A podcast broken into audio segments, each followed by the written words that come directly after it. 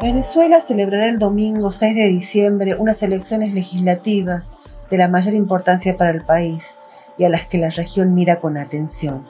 El mayor número de aspirantes a diputados de la historia se disputará el más grande número de escaños y aún así el proceso está teñido de sospechas y tanto periodistas como observadores y una mayoría de ciudadanos anticipan que será fraudulento.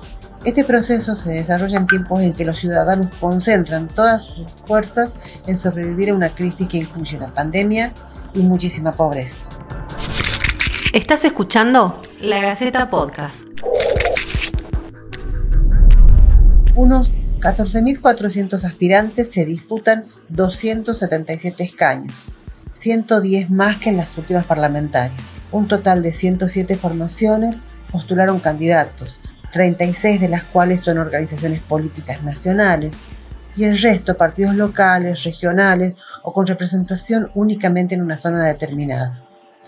Los partidos opositores al gobierno de Nicolás Maduro y detractores del chavismo llegan divididos a los comicios.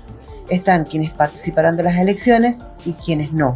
También están fracturados entre quienes se encolumnan detrás del autoproclamado presidente Juan Guaidó y los que no. El Tribunal Supremo de Justicia ya nombró sustitutos para los líderes tradicionales que decidieron que sus formaciones no acudirán a esos comicios. Por todo esto, y en medio de este panorama, la Organización de Estados Americanos y la Unión Europea ya adelantaron que no reconocerán los comicios porque no los consideran democráticos. Para entender algunas claves de estas complejas y polémicas votaciones, hablamos con el periodista venezolano César Herrera. Aquí en Venezuela se estaba viviendo un método que el presidente puso que es 7 por 7. O sea, 7 días eh, guardados en la casa, que es una semana radical, y siete días de flexibilización, ya que podía salir hacer diligencia, trabajar en los ministerios y todo ese tipo de cosas. Eso tenía que como cuatro o cinco meses con ese, como cuatro meses con ese, con ese sistema. A partir del primero de diciembre pusieron en flexibilización. O sea, no hay semana radical, nada. O sea, todo el mundo puesta en la calle, hacer su tipo de diligencia, trabajar en los ministerios, como si nada. Más de 20 millones de venezolanos están llamados a votar en medio de la pandemia de coronavirus, que hasta ahora se ha infectado en el país a más de 103 mil personas, de las cuales al menos 880 fallecieron. ¿Quiénes son los candidatos? Del lado del chavismo aspiran a un escaño Jorge Rodríguez y el hijo del presidente, Nicolás Maduro Herrera, mientras que Diosdado Cabello, presidente de la Asamblea Nacional Constituyente, afín al gobierno, y la esposa de Maduro, Silvia Flores, buscan repetir. Son cuatro de las caras con más gancho del partido oficialista. Por la oposición se postula el ex candidato presidencial Javier Bertucci, y varios diputados a los que acusan de haber recibido dinero de parte del Ejecutivo para comprar sus favores. Están haciendo campaña para lo de las elecciones que sería el domingo. Eh, bueno, los mismos políticos de siempre iban a los barrios, pero a sectores puntuales, porque hay mucho descontento.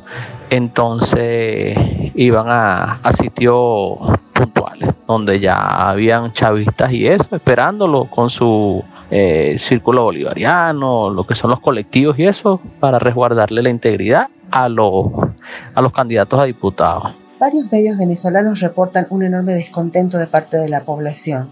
Las estimaciones de la encuestadora Data Analysis apuntan que habrá una participación cercana al 30%, parecida a la que en el 2005, cuando la oposición mayoritaria tampoco participó, y muy por debajo del 74% de 2015, cuando se eligió a la actual Asamblea Nacional en la contienda más concurrida de la historia de Venezuela.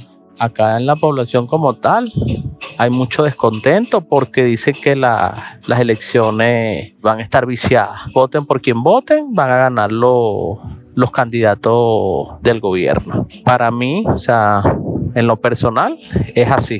Eh, eso van a ganar son los, los candidatos del gobierno porque eso está muy viciado lo que es el, el CNE y bueno y todos los poderes acá en Venezuela sabe ya los diputados ya están escogidos democráticamente quiénes son los que van y quiénes son los que no van a la asamblea. Estas elecciones se desarrollan en medio de una enorme crisis y enorme pobreza. Los ciudadanos acuden a las urnas por vigésima quinta ocasión en lo que va del siglo. Esta vez el 96% de la población está debajo de la línea de pobreza, con millones de personas que ganan menos de 5 dólares al mes, una inflación acumulada en el año de casi 1.800% y el bolívar, la moneda nacional, que se devalúa casi a diario, con un PIB que acumula seis años de contracción.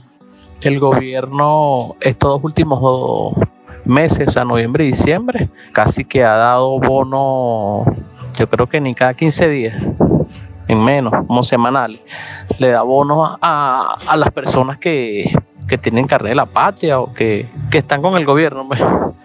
Les dan bonos que si de, para que salga a votar, bono de productividad, bono de que eres buen amigo y varios tipos de bonos. Una de las facetas de esta crisis es el constante temor al desabastecimiento.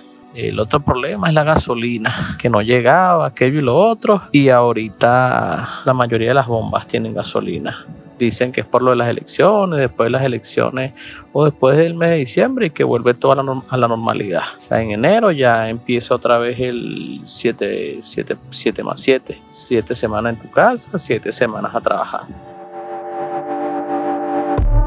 En base a estos elementos, hay pocas esperanzas de que las elecciones den una salida a la crisis venezolana, agigantada por los repetidos bloqueos impulsados por Estados Unidos y sus aliados, o que las repetidas denuncias sobre violaciones a los derechos humanos vayan a ceder. Esto fue La Gaceta Podcast.